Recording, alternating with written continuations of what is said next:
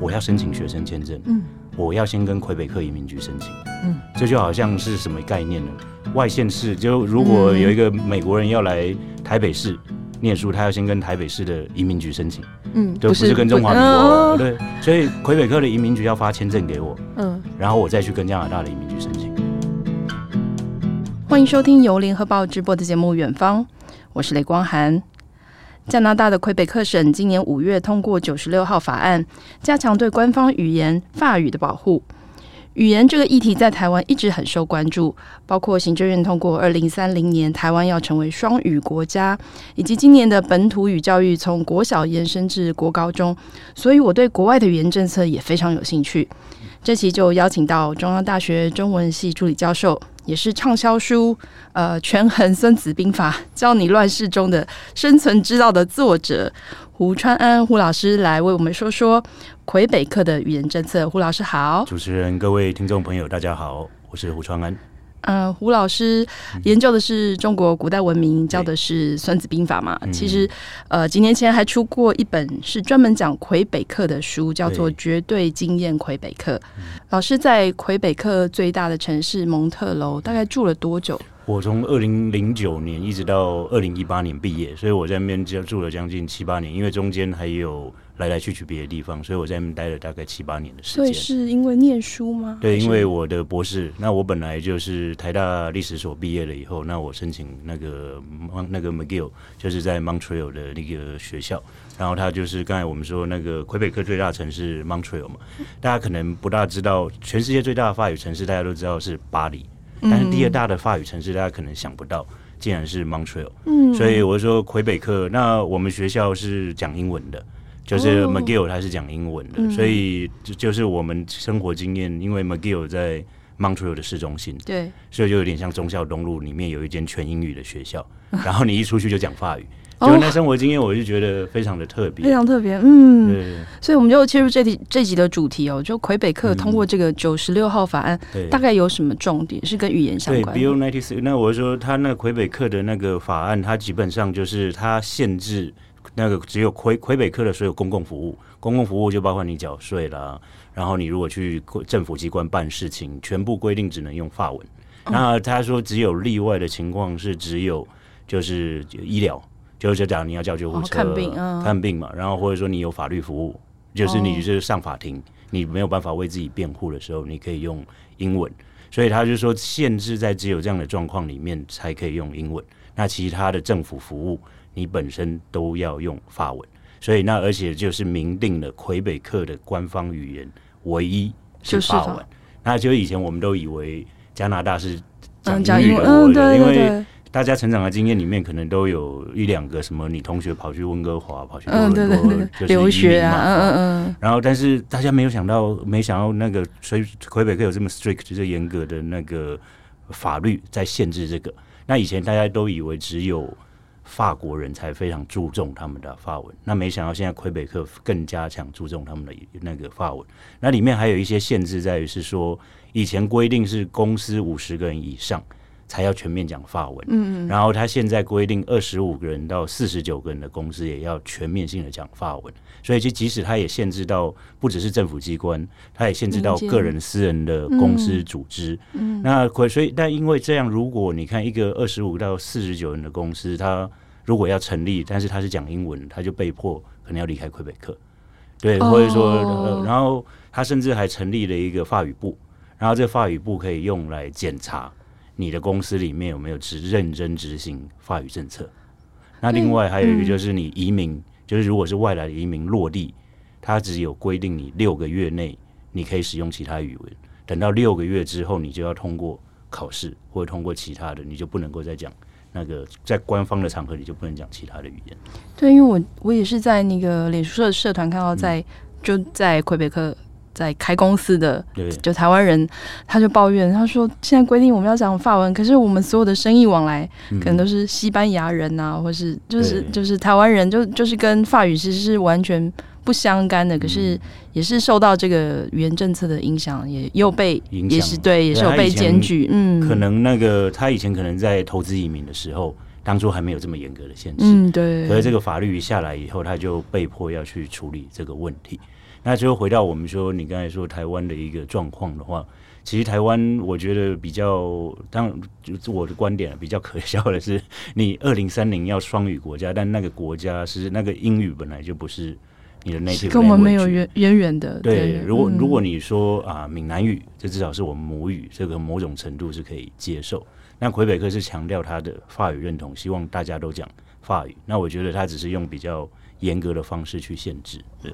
嗯，可是我们知道魁北克它本来就有法语宪章，对不对？就是一零一号法案。嗯、那为什么要再通过这个法案？是有什么差别？一九七七年的时候，那个时候就是我们知道魁北克之前有个党叫魁人党。那魁人党它最核心的目的是要追求魁北克的独立，立，嗯，所以就是至少在我们呃我们这一代，像我四十几岁，那看一九八零年、一九九五年，魁人党都推动了两次公民投票独立，要脱离加拿大。那你看一九八零年，他一九七七年成立了这个法语宪章。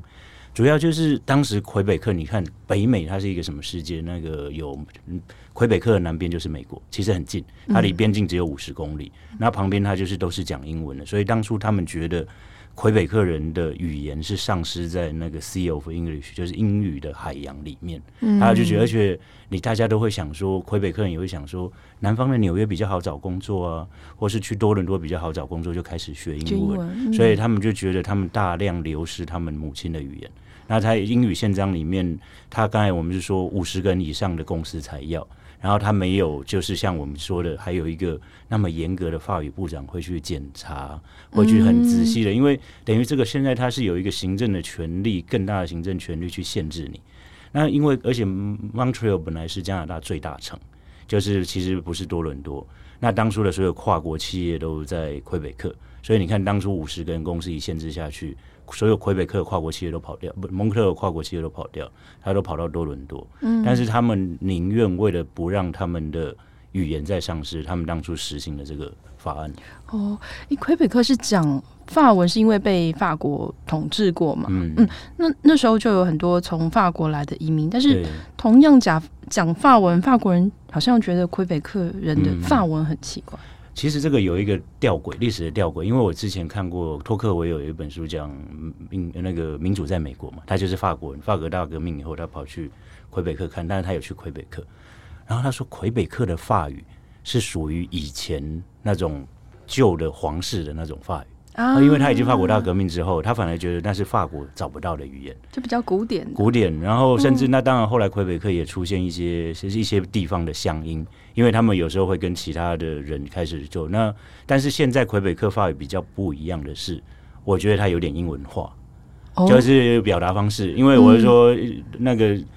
美美国人或加拿大人表达英语的方式比较直接，但如果像我在巴黎待过，基本上他那个法语的使用方式就。不会那么直接哦，oh. 就包括官方文书，那其实都不会那么直接。那就是说，但是那个巴黎人一直觉得魁北克的有口音嘛。嗯、那甚至有一次，那个魁北克很知名的歌歌手，那个 Celine Dion，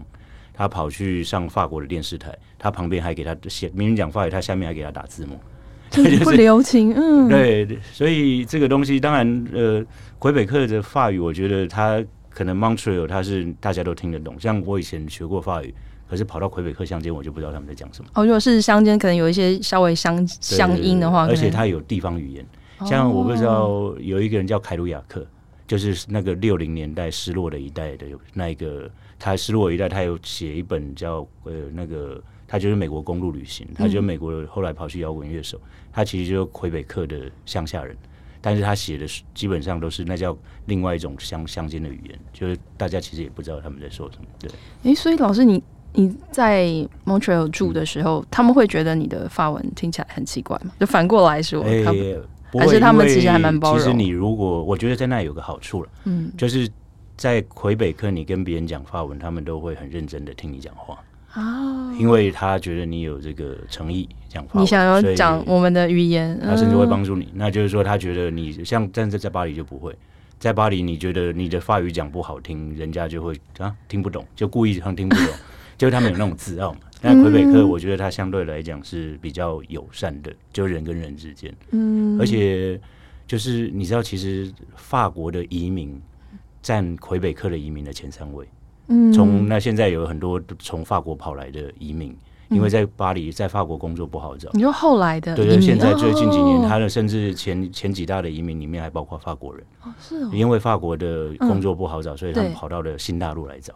哦。但是依照现在的这个法令来说的话，你是 native speaker，你也要考法语考试。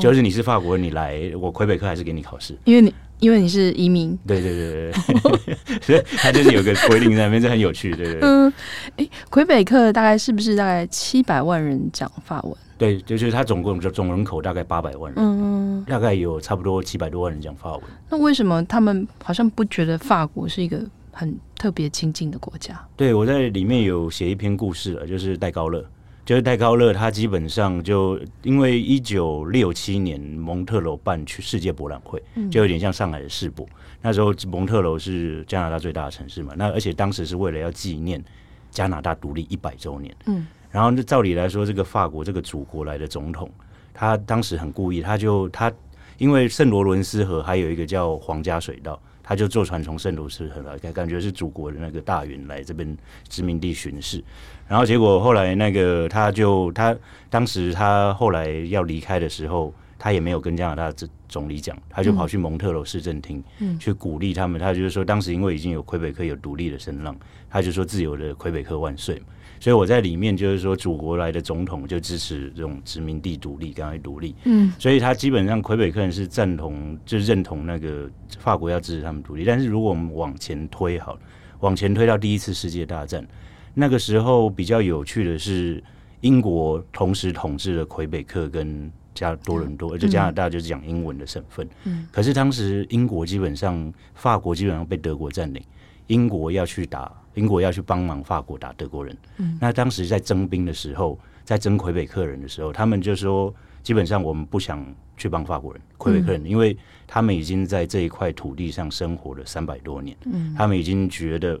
祖国跟他们没有关系。他就说，嗯、当初他们说我们不想要 lose Canada，、嗯、然后我们就是，而且加拿大这一块地方本来是指魁北克，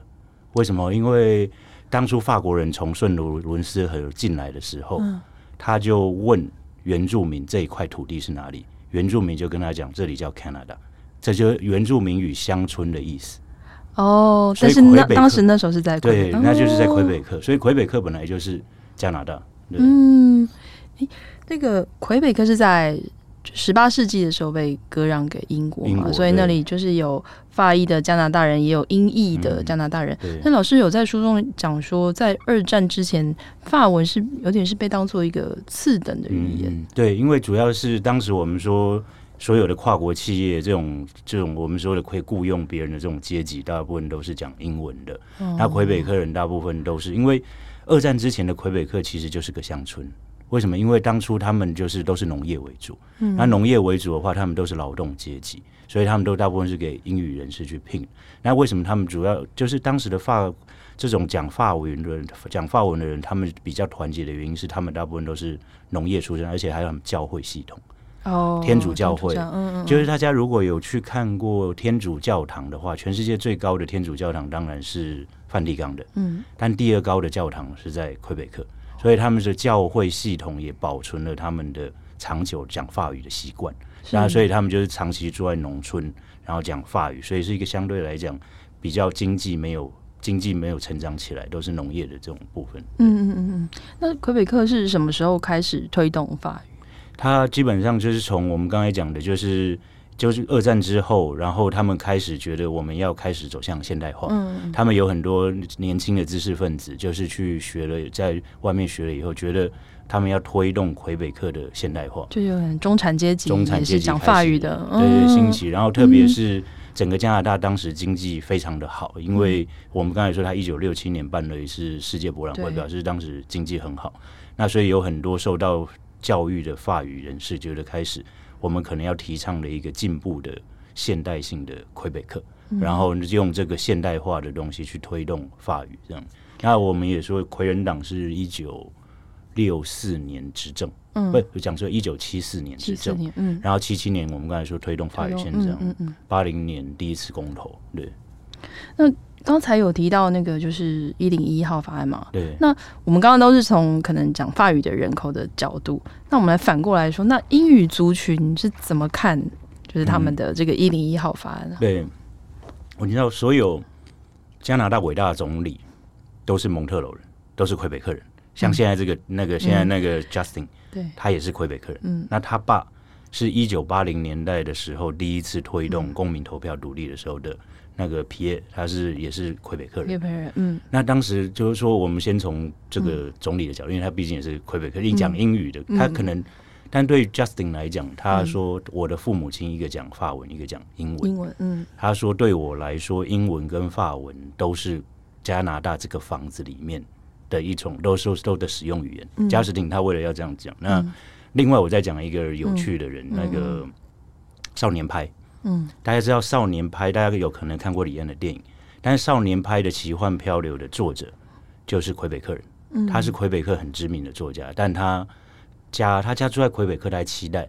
但他一辈子都用英语的写写作，嗯，然后他当然后来变得很有名因为少年派，然后他说法文是我心里的语言。英语是我写作的语言，这对他们来当时长期来讲，那另外还有一批在加在蒙特在加拿大是只讲英语的人，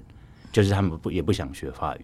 那他们就会觉得他们在魁北克的生存权被抵消。嗯，那以我自己在那边念书的经验来讲，二零一二年那时候魁人党上台，嗯，就是魁北克人党就支持独立的，嗯，那当天那一天胜选的造势晚会上面有一个有一个人拿着手拿着枪。去开了两枪，嗯，所以我那时候就想到，我们这一代人就听过两颗子弹嘛，对。那我那一晚就想说，哇，这两颗子弹又来了。然后那个人就是 他，他他的宣言就是，讲英语的人士在魁北克就就被极度的消音，然后他们就是完全在生活上的相对弱势。嗯那我觉得这就是那个时候我开始写魁北克，因为我就想说太有趣了，因为。以前我们以为加拿大就是就是加拿大，就是只能住没有，但我发现他们的族群的东西其实相对来讲是非常复杂，而且他们的语言认同是很多元。像我们刚才讲那个英语人士，那甚至我说加拿大也有一些学校是只讲英文的，那只讲英文的，所以在这一波法令里面，它是更加限制他们的部分。嗯，那我想接下来可能会有一个东西啊，就是讲英文人士可能继续出走。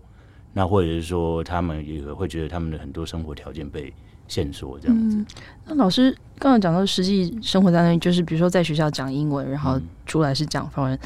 嗯，你有感受到比如说法文或是英语族群的冲突或是对立吗？还是冲突是会是比较少，但是因为就是我们毕竟是蒙蒙特利尔还毕竟是一个国际城市嘛，嗯，而且我觉得在那边比较好的是很多像我的朋友是。直接一个讲英文，另外一个用法语一直回他。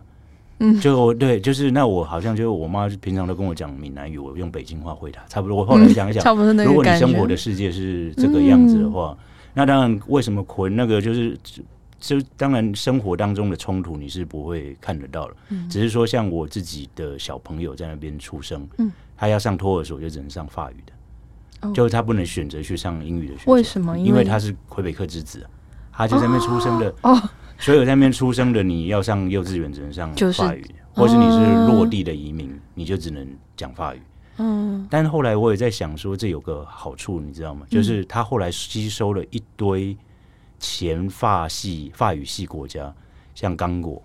像越南、嗯、像阿尔及利亚。那对，那我就说，所以他们后来我我看这个法案完成了以后，他们说一零一法案，刚刚我们讲。他说：“的确有让后来的落地移民的讲法语的比例往上升。嗯，所以就是说，我是说他，我是说，当然英语人士会走，但他们觉得我们要吸收全世界更多讲法语的人来。嗯，因为我们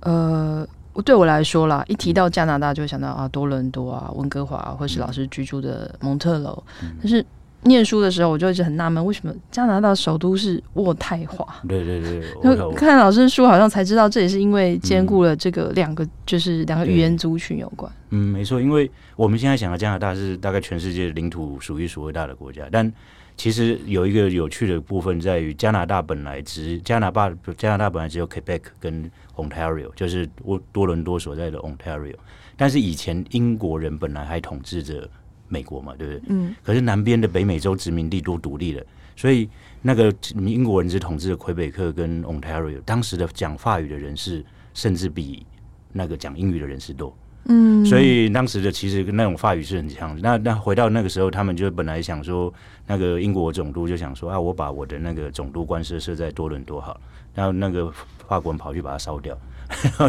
然后那个他们非常悍，非常强悍。然后那个后来他们好像就就设在孟特，结果英国人又跑去把它烧掉。然后他们就想说，你们不要吵了，对，他们就在那个 Montreal 跟那个 Ontario 那个那个 Toronto 之间，想说四个，当时可能不止四个小时，中间就画一个地方正中点。嗯、然后正中点，他就那当时那个 Ottawa 根本是什么东西都没有的小村落，但是因为刚好只在正中间。嗯。然后有趣的是，它那里有一颗渥太华河嘛。对。那渥太华加拿大后来的议那个国家议会就设在渥太华河旁边。所以他就是就是刚好在做中介的地方，但是我后来为了平衡那个关系，他们在渥太华河对面魁北克那一边，他们设立了一个加拿大文明博物馆，嗯、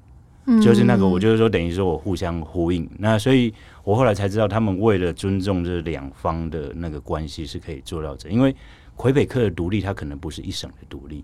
它因为他们是说它是 founding people，它是两这个国家的两个 founding people，一个英语系。一个法语系，所以如果你去看他们的议会的正门，嗯，他们有两只狮子，上面一个插着法国的百合花旗，嗯、另外插着一个英国的国旗，所以他法语系一直在讲说，我跟你讲英文，不是我是其中的一省，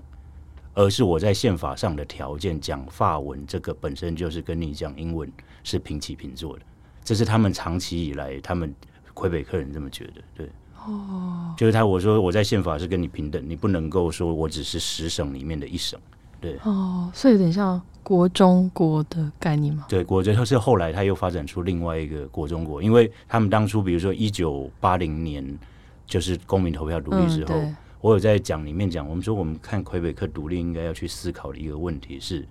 它不只是独立，就独立的朝着独立的一省，而是他要独立之后，加拿大怎么跟他谈判？嗯，他他没有通过反分裂法，对我说，但是加拿大的方法就是我一直跟你谈，一直跟你谈。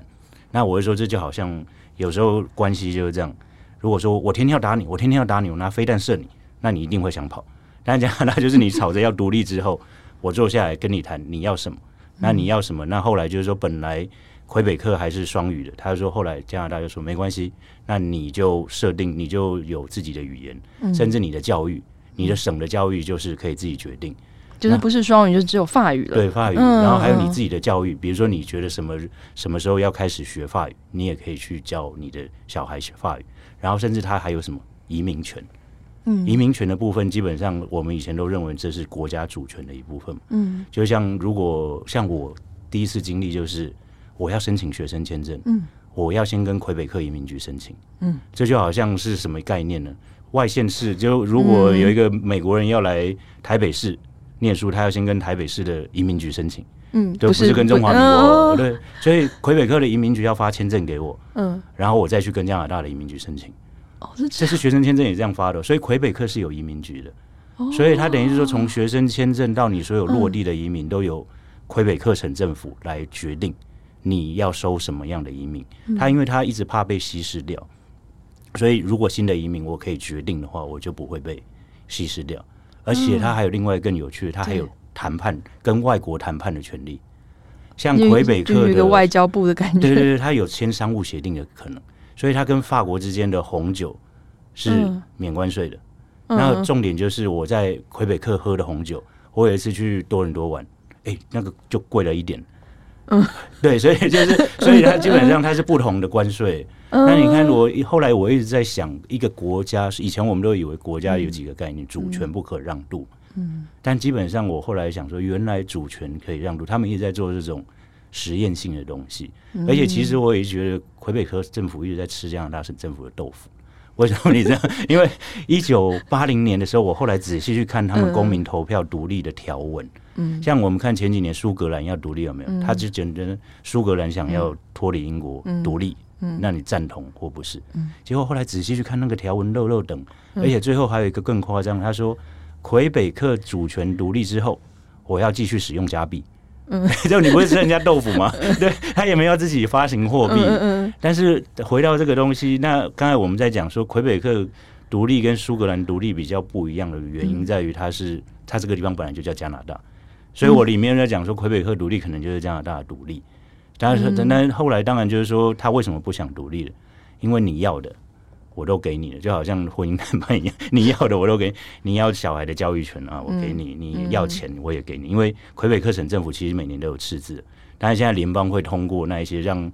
那些比如说像中部有些挖石油的省的钱会溢注到魁北克。嗯，那你要的我都给你，要人也要给人，我要你要钱我也给钱。所以现在他们支持要独立，公民投票独立的人只有三成啊，所以。就是不太会，不太可能会在下一次。对对对，那回到这个核心，我是说，要的都给你，但现在为什么又通过这个这个现代新的法律？嗯，这个这个新的党跟以前魁人党是两种概念。现在的这个现在的这个总，现在这个魁北克的省长，他也是从魁人党出来的，但是特别是两千年之后，整个概念会翻转的原因是，以前的魁魁人党可能就是直接追求主权独立。嗯，但是现在这个这个这个现在的这个省长，他追求的是什么？他追求是一样，我们要追求经济，但是我们不追求独立，可是我们一样保护法语。那他的概念是说什么？如果越多人讲法语，我们这个经济的饼才会变大啊。他的行政是他的诉求是这样，他不是在赶人，他希望说越多人讲法语，那这个以法语为核心的，以法语的文化、法语的经济这个东西才会变成他想要变成一个法语的。一个一个很独特的省，所以像我在那边办生活的时候，他们甚至有办那个 Francophone 的那个 festival，那个 festival 就是全世界讲法语的节日。嗯，所以就等于是说，他们就是透过这个，希望把全世界讲法语的人都吸收过来。他只是想说，是我要做大这个饼，而不是那跟以前魁人党那概念就有点不一样。不一样。那所以回到只是说，我不知道他这个这样下去会不会成功。但他给虽然他有这样的概念，但是他给选民的承诺这样。嗯、那当然，他的移民条件也、嗯、就是说，我说他也鼓励全世界讲法语的人。可是至少就我的观察了，嗯嗯，就是我前几年因为我在那边有看一些电影节，就是魁北克的电影从二零一零年到二零一二年连续三年都进入奥斯卡外语片，嗯，这是北美唯一可以参加奥斯卡外语片。然后，但是这里面他们的选材，什么像《战地巫师》啊，他们其实都是在讲以前，比如说他们可能是以前流亡的一个越南导演，越战的时候在那边受教育，然后他在那边遇到了同样法语系的殖民地的刚果人，嗯。他听到了刚果的故事，他跑去刚果拍，然后或是他跑去黎巴嫩拍，因为黎巴嫩以前也讲法语的，所以他们等于他变成一个 meeting point，等于全世界讲法语的人来这里。对，那所以我在这本书的最后概念，我也在想说。如果台湾以后可以是不同东南亚，嗯、就就可能以后不只是大陆来的移民，东南亚来的移民，嗯、你让这里变成一个 meeting point，嗯。那我们如果有导演去诠释缅甸的故事，去诠释泰国的故事，这个可能才是未来可能我们是文化多元交融的一块地方。嗯，当然，如果我们当然也可以直接把说这个魁北克他又在这个九十六号法律又在搞独立干嘛？但是我们如果比较积极面，我自己在那边看的原因就是，而且在魁北克，像我小朋友在，他们有给我一个很好的概念是什么？嗯，他说你不要在家里教你小朋友法文，嗯，他说你在家里就是要讲你的语言，不管你是讲中文，你要讲英文都可以，什么什么什么你，因为全世界来，他他就给我一个概念是，你在家里就讲你的语言。我们政府是鼓励多元文化，但是所有公共服务的场合是讲法语。就是你，就比如说你要报税，你去政府申请资料，你讲法文就好。嗯，路牌也是，路牌全部都法文。菜单呢？菜单也是。那而且最好玩的是，我刚才说不是加拿大政府什么都给魁北克了吗？他说你要一个国家，我也送你一个国家。嗯什么意思？就二零零六年那个加拿大通过了一个，因为英文的国家有两个概念嘛，一个是 nation，嗯，一个是 country，嗯，所以他说那个魁北克是一个 nation。在 within 的那个 United Country 里面，它就是一个 nation。那英文的 nation，它当然还包含了就是文化的共同体嘛。嗯，所以他就说，那你若送，所以所有魁北克的议会不叫省议会，它不是 provincial，它是 National Assembly。然后，所以它魁北克的道路叫 National Road，是国道。所以他说你要什么就送你啊，你就直接用 nation 啊。所以你看，他国家是可以做到这种程度。那当然就是说，我说这也很疯狂的，就是就是说，可是他们就是在长期这几十年来，我们一直去讨论出我们可以共融的一个模式。嗯，只是说这九十六号法案，我们还要持续观察，它到最后会执行到什么程度，程度嗯、或者说那种检查，它是不是会直接伤害到某种人权？这种东西是要去问的，嗯、就是说，或者说它的执行面是怎么样？但是我是说，以我过去几年这样的观察来看的话，嗯、当然可能加拿大它会弄出一个新模式也不一定，因为以前我们比较少观察用这样的方式去观察魁北克跟加拿大的关系，但至少我就在那边生活的经验来讲。基本上，他们都在也在寻求一个对话的方式。嗯，嗯，就像老师在书里面说的，魁北克和台湾的历史有点类似，嗯、都在追求自己是谁，然后寻求认同。嗯、但是对现在的魁北克而言，独立就不是最重要的问题了，而是要寻找不同立场的人，大家相互包容和理解。嗯、那对台湾也是很好的启发。没错，像我常问，以前我在上课的时候，就常就说：“哎，大家有没有看过《少年派》？”大家在问说：“那少年派的作者是哪里人？”他就说不知道。嗯，但为什么少年派的少年派里面那个那一家人其实是要移民魁北克的？嗯，有没有？他其实到最后，其实一开电影一刚开始，他们其实就在蒙特利尔的一个房间在聊。那为什么印度也有四个港口是讲法语的？所以我是希望，就是说，当然魁北克省政府是希望它变成法语移民的新天地，全世界讲法语，你要好好生活的都来我这里。那这样，他这个东西，他他们他们现在在推的也是这个东西。嗯，今天谢谢胡川胡老师，然后也希望有机会我们还可以再多聊一些，嗯、呃，不止不只是这个语言啊、文化，还有老师还有对饮食什么都还蛮了解的 我们都可以来聊聊。谢谢老师，好，谢谢。更多精彩的报道，请搜寻 VIP 大 U 点 com 联合报数位版，邀请您订阅支持。